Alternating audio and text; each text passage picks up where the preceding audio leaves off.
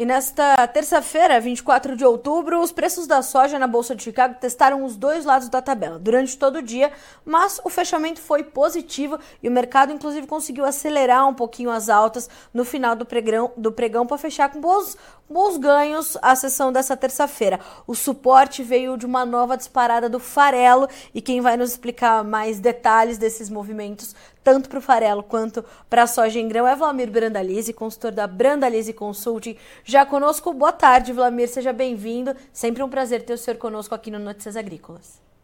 Boa tarde, Carlinha, boa tarde a todos. Exatamente, um dia que era para. tinha tudo para ser negativo na soja, mas a corrida de busca de farelo acabou revertendo e dando um fôlegozinho para a soja e segurou a soja com leve alta nesse, nessa terça-feira, né? Vlamir, 3% de alta no farelo em Chicago. O que, que motivou essa subida forte? O farelo estava caindo também mais cedo, né? É, ele começou o dia mais fraco, mas como nós estamos agora já na, na, na fase de compra de, de matéria-prima para a ração que vai ser usada no inverno, e aparentemente as previsões climáticas que estão mostrando para o hemisfério norte agora para as próximas semanas são de entrada de massa polar e temperaturas negativas, então nós tivemos uma corrida de compra. E como está tendo pouca oferta, pouca oferta de farelo na Argentina, que é uma, normalmente é o maior exportador mundial, a Argentina nesse ano está com dificuldade para atender mercados, né, por causa da quebra da safra de grãos, está com dificuldade para importar soja para transformar em farelo. A safra americana também ela ficou menor, está sendo menor do que era esperada, então a oferta de farelo americano no mercado também é pequena.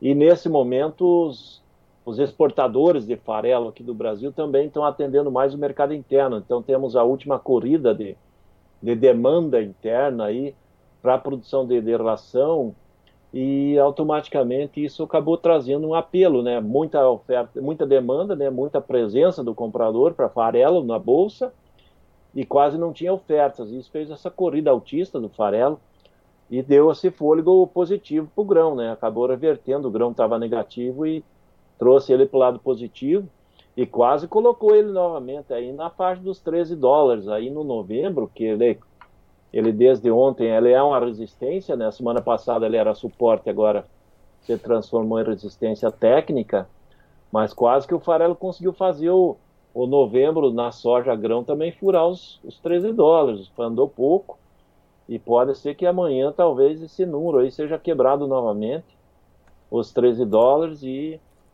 e dá um fôlego positivo, mas aparentemente ainda a soja ela continua nesse momento com viés de baixa em função do avanço da colheita americana, já indo para a final, né, fase bem perto já do, do final em estados importantes americanos.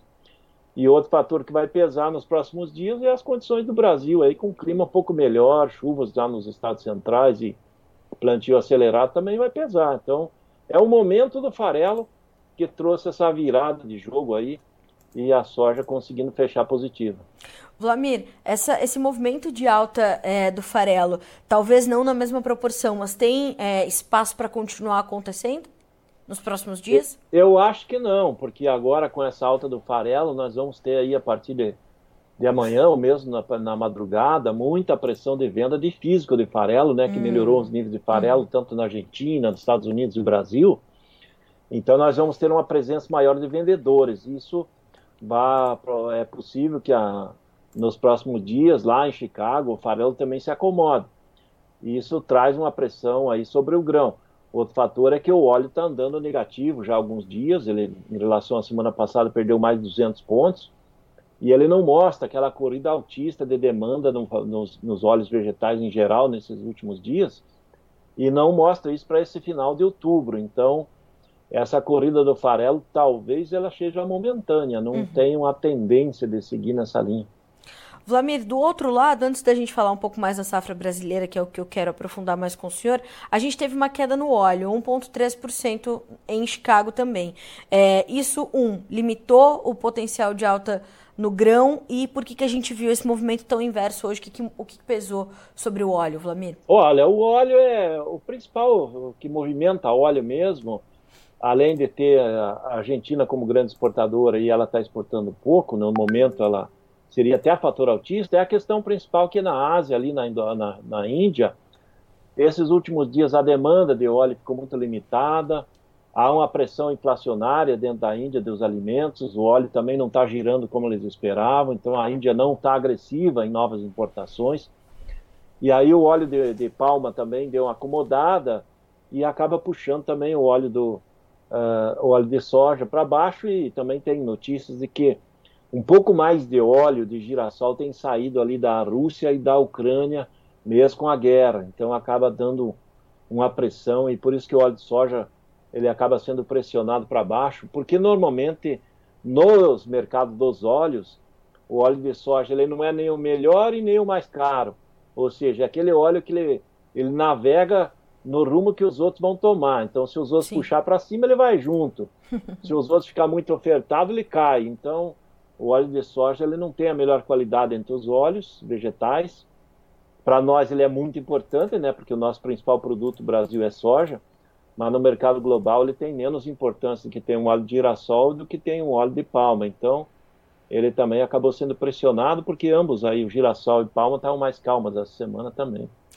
Vladimir, uh, o senhor pontuou né, que o que pesa também nesse momento é a condição da safra brasileira. Na última vez que nós conversamos, é, e já faz um tempinho, o senhor chamava atenção para essa, é, essa perda de potencial produtivo que a safra brasileira vinha registrando em função ou do excesso de chuvas em algumas regiões ou da falta delas em outras.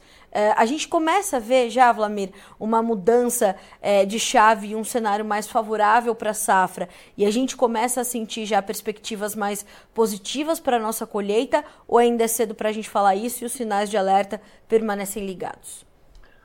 Olha, essas condições que nós estamos tendo agora essa semana, tanto no sul como nos estados centrais, até o norte e nordeste, elas são condições melhores do que vinham nas últimas três semanas. Então, as últimas semanas foram semanas bastante preocupantes para o produtor e muita gente vai ter perda, isso é irreversível.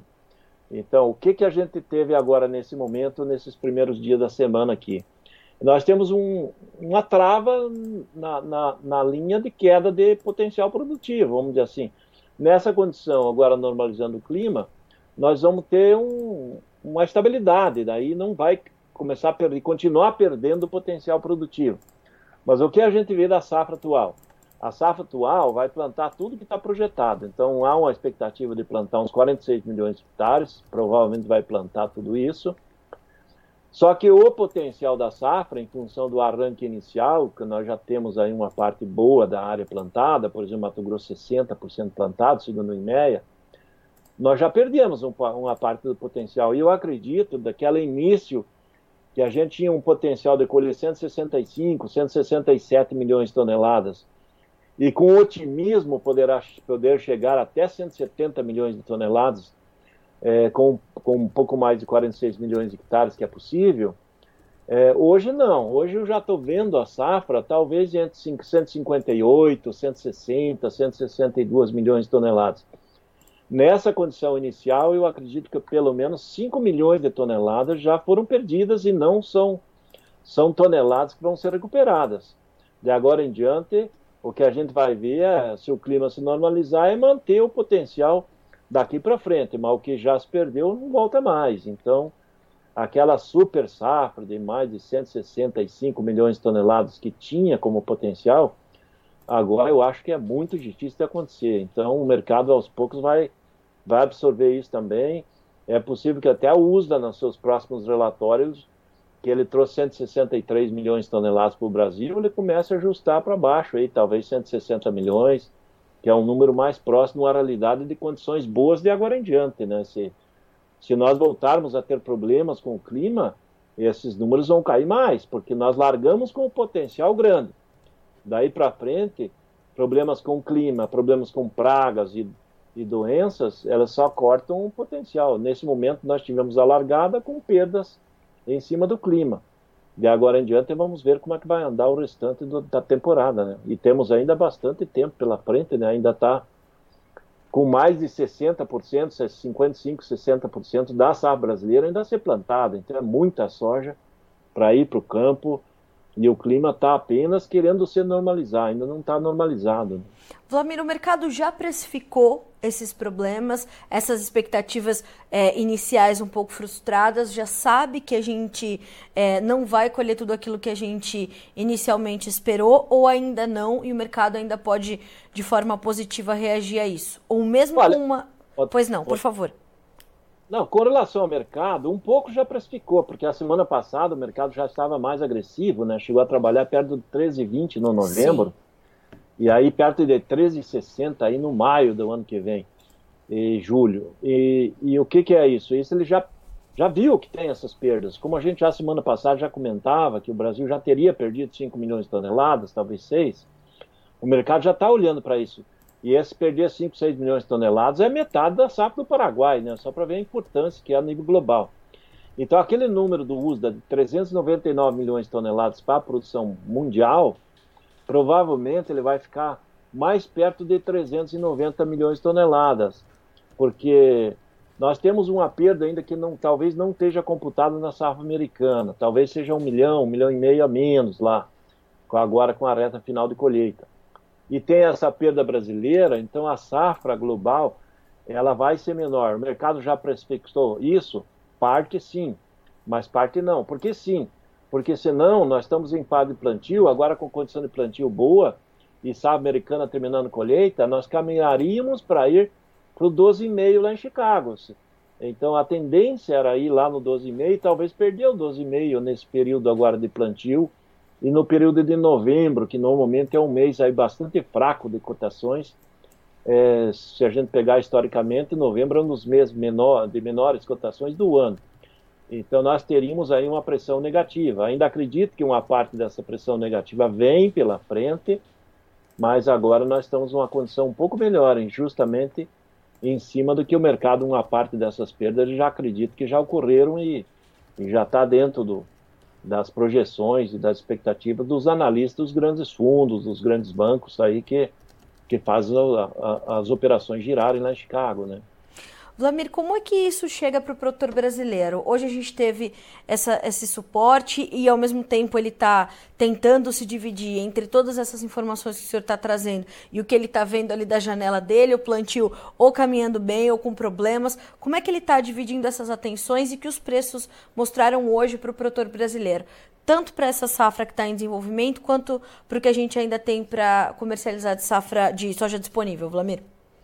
Olha, Carlinha, o, o, produtor, ele, ele nos últimos dias da semana passada, nas últimas duas semanas, ele começou a olhar de uma maneira diferente do que ele olhou ano passado. Né? O ano passado, nessa época, o produtor desconfiava das cotações, o mercado aí trabalhava de 150, 170, 180 nos portos para esse ano, maio, e o produtor acreditava ano passado que ia repetir o que aconteceu nos últimos três anos anteriores que era vender antecipado, quando era hora de entregar, estava 20, 30 reais a mais a cotação da sorte disponível do que o contrato. O que, que aconteceu ano passado? O produtor achou que não que ia repetir a mesma história anterior, não vendeu quase nada antecipado, e quando chegou na entrega, o mercado estava 30, 40 uh, reais a menos do que quem fez os futuros, né? quem fez lá no passado. Agora a condição mudou um pouco, o produtor negociou mais nas últimas semanas, a comercialização desse momento é maior do que o ano passado, mas ainda está abaixo da média. Hoje nós calculamos que tem pelo menos 25% da safra negociada, o ano passado era pouco menos de 20% nesse momento. Então o ritmo dos negócios melhorou. O produtor está olhando quando o mercado dá algum pico de cotação e o produtor está vendo o seu custo de produção e vendo, trabalhando com uma margem positiva de ganho, ele está fazendo fechamentos. Essa é a grande diferença que o produtor está olhando no mercado e nessas últimas semanas. Agora, hoje e ontem, o ritmo dos negócios caiu, né? Porque as cotações também desceram, né? O ano, semana passada, por exemplo, Safra Nova negociou 141, 142 no Porto no maio. Hoje o mercado era 137, 136 e até abaixo conforme o Porto. E a melhor posição que nós tínhamos hoje era na faixa de junho com 140 e a semana passada deu 146. Então, o produtor negociou a semana passada e agora está mais calmo. Então, ele está entrando no mercado nos momentos que, eu, que as cotações têm algum pico e tem feito algumas posições para ir garantindo e é isso que está acontecendo. Ele está com uma posição diferente do que era no ano passado. Ele está mais cauteloso, mas também não está desconfiado que ele não vai vender nada agora e vai chegar na colheita e vai entregar e sabe que lá na colheita ele vai repetir, né? O mesmo erro do, do que o ano passado, né? Nós vamos ter os mesmos portos, os mesmos caminhões, os prêmios vão ser negativos de novo, então vai ter toda essa pressão negativa e muita sorte chegando no mês de março, abril e maio, e esse ano mais ainda, né? Porque nós estamos com atraso no plantio, vai concentrar a colheita depois da metade de fevereiro em diante. Então, nós vamos ter o mês de março muito ofertado e abril também colhendo. Então, isso não é nada bom para o produtor ter concentração de colheita e de oferta de grãos, né? Ele já passou esse momento, como o senhor falou, ele já passou esse momento antes, ele sabe que isso é, pesa, inclusive sobre os prêmios também, que já estão pressionados, né, Vlamir? Sim, esse ano aí, por exemplo, nesse momento que era pico de oferta e o produtor precisa desovar a soja, precisa tirar ela das, das, da fazenda, que a, e a maioria das cerealistas, dos comerciantes, das trade, cooperativas, tem que tirar dos seus armazéns porque não tem capacidade para segurar tudo e acaba encaminhando para exportação nos portos. Esse ano nós chegamos no pico da baixa ali no mês de abril com 230 pontos negativos no prêmio. Hoje nós já trabalhamos com o prêmio lá no abril do ano que vem, na faixa de 110, 115 negativos, 120 do comprador negativos, mas eu acredito que quando chegar lá na hora da entrega, com grandes volumes de soja chegando, nós vamos estar trabalhando acima de 150 centavos negativos, de 150 pontos abaixo de Chicago. Talvez não chegue aos 200 pontos que nem aconteceu esse ano, mas nós vamos estar com prêmios bastante negativos novamente, né? E o produtor não vai precisar deixar para o ano que vem, né? Tem momentos que ele pode fechar antes, antecipar, fazer posições aí melhores, né? Para não ter aquele pico de oferta justamente no momento crítico, né? Vladimir, como é que nesse cenário os preços estão se comportando? Que, que movimento nós tivemos nessa terça-feira diante dessa, desse suporte que os preços tiveram em Chicago, mas de uma queda para o dólar, mas ainda assim a moeda americana resiliente, se mantendo nos cinco reais. Mas isso pesou sobre, sobre a formação dos nossos preços por aqui? Sim, hoje, mesmo com a Chicago depois virando e trabalhando levemente positivo no final, na parte final do pregão, nós tivemos em média um real a menos que ontem as cotações. Hoje, para dar uma ideia, Paranaguá trabalhou na parte de 144,50, né? Ontem dava 146 até no melhor momento. O Porto do Rio Grande que paga mais, que é o único que gira melhor, né? Em função da quebra da safra, né? Que eles têm menos soja por lá. Hoje ele trabalhou de 148 no outubro até 151 no dezembro, onde ele pagava 150, 152, 153. Ou seja, o mercado recuou. Em média, a nível nacional, um real aí nas posições tanto de porto como de balcão, mercado de lotes, basicamente em cima de proteção, né, vendo o câmbio aí, vários momentos ele trabalhou abaixo de 5, então o exportador vendo que o produtor já não está muito agressivo na semana para vender e o mercado está é, sensível, ele acabou recuando um pouco, mesmo ele vendo que o, o farelo está em forte alta, mas é que o exportador brasileiro ele desconfia do farelo, né? acredita que o farelo não dá aquela, aquela constância de alta ou constância de baixa também. Ele subiu forte hoje, amanhã pode ser que ele nem segura essa alta toda e, e ele acaba se transformando até um fator negativo para o próprio grão amanhã. Vlamir, para a gente finalizar, que eu acho que é importante a gente fazer essa relação, como é que é, o produtor está conseguindo também é, é, coordenar essas ações todas com o milho, porque esse atraso no plantio traz preocupações com o atraso da, da, da segunda safra, os preços vão muito bem, a exportação está puxando e está dando suporte para o mercado. Que momento é esse para o mercado de milho para o produtor brasileiro? Olha, o mercado do milho ele tem flutuado muito pouco, né? Como o milho brasileiro nesse momento e nesses últimos dois meses, praticamente ele ficou mais vinculado ao porto, né? E pouco ao mercado interno. E o porto tem flutuado quase nada, se a gente olhar, mesmo com flutuação de câmbio, Chicago. O, o, o, milho nesses últimos dois meses, ele ficou, vamos dizer assim, Paranaguá entre 59, 58 foi a menor cotação em dois meses, e a melhor posição 62,50. Então ele tem flutuado 4, 5 reais no máximo entre mínimas e máximas aí nos principais portos que estão embarcando milho nesse momento, que é Paranaguá, São Francisco, Santa Catarina e Santos, os grandes portos de embarques no momento. Então, hoje, por exemplo, hoje Paranaguá fez, trabalhava 60 reais aí na posição novembro. São Francisco 61, Santos 63, ou seja, hoje os portos estavam real a menos que ontem. É, também atrelado ao dólar, né? Hoje basicamente atrelado ao dólar, não olhando tanto o mercado de Chicago, que o milho trabalhava levemente negativo. Uhum. Mas ele, ele tem flutuado pouco em reais em função do que o, os prêmios também do milho, quando o mercado de Chicago acaba subindo mais, o prêmio cai. Quando o dólar cai, o prêmio sobe. O, o exportador, para ter constância de embarque, como a gente vê que os embarques de milho seguem fortíssimos, já estamos aí bem acima de 6 milhões de toneladas nesse momento no mês, ele, os exportadores, para ir completando navios, eles estão mantendo os níveis com pouca flutuação. E aí o mercado interno praticamente não gira muito, a indústria de ração recebeu muito milho safrinha a fixar, vai trabalhar com esse milho, depois quando o produtor quiser ela fixa. Então, calmaria, né? Nós estamos vendo o mercado de calmaria e, e nesse momento, e, e, pouco movimento de milho futuro, né? Porque o milho futuro, se a gente olhar o novembro de 2024, ele está aí nos portos na faixa de 66 reais. Ele está pagando 10% a mais que o milho pro, spot. Então, o milho futuro ele está com uma condição melhor que o milho presente.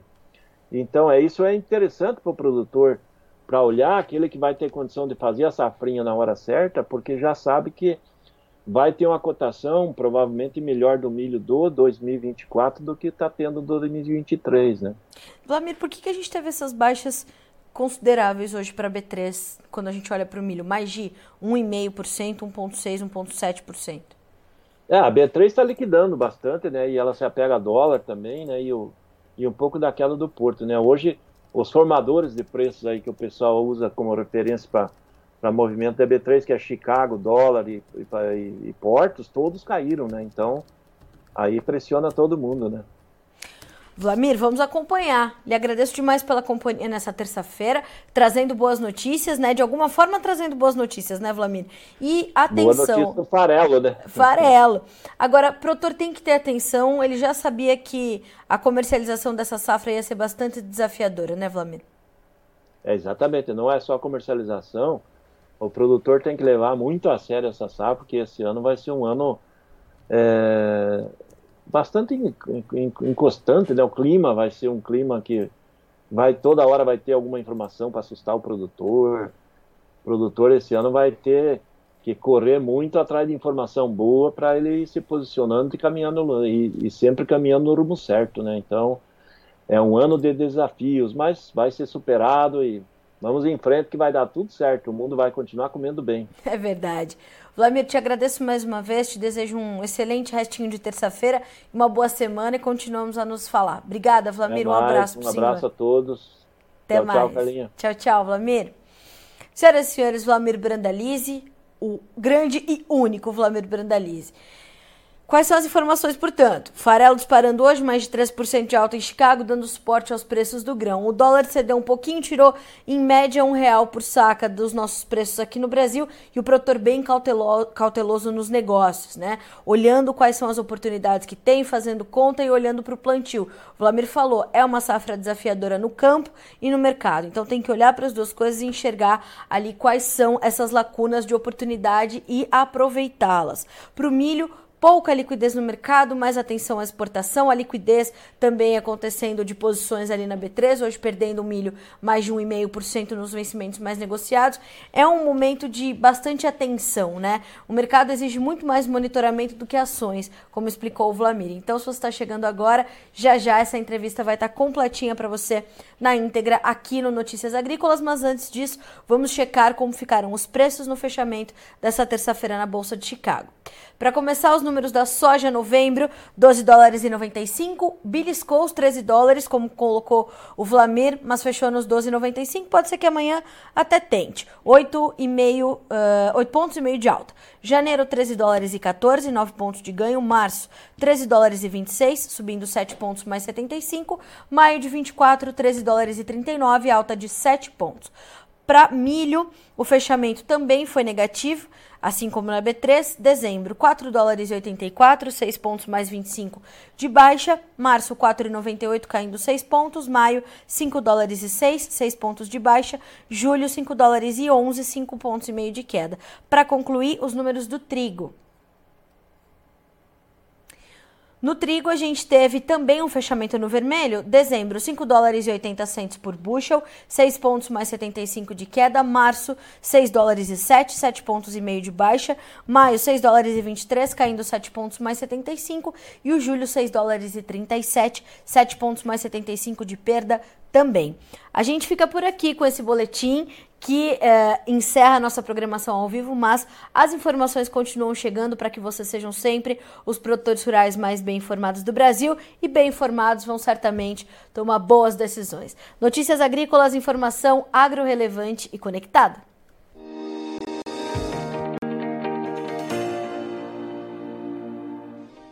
Se inscreva em nossas mídias sociais. No Facebook, Notícias Agrícolas. No Instagram, arroba Notícias Agrícolas. E em nosso Twitter, arroba Norteagri. E para não perder nenhum vídeo, não se esqueça de nos acompanhar no YouTube e na Twitch, Notícias Agrícolas Oficial.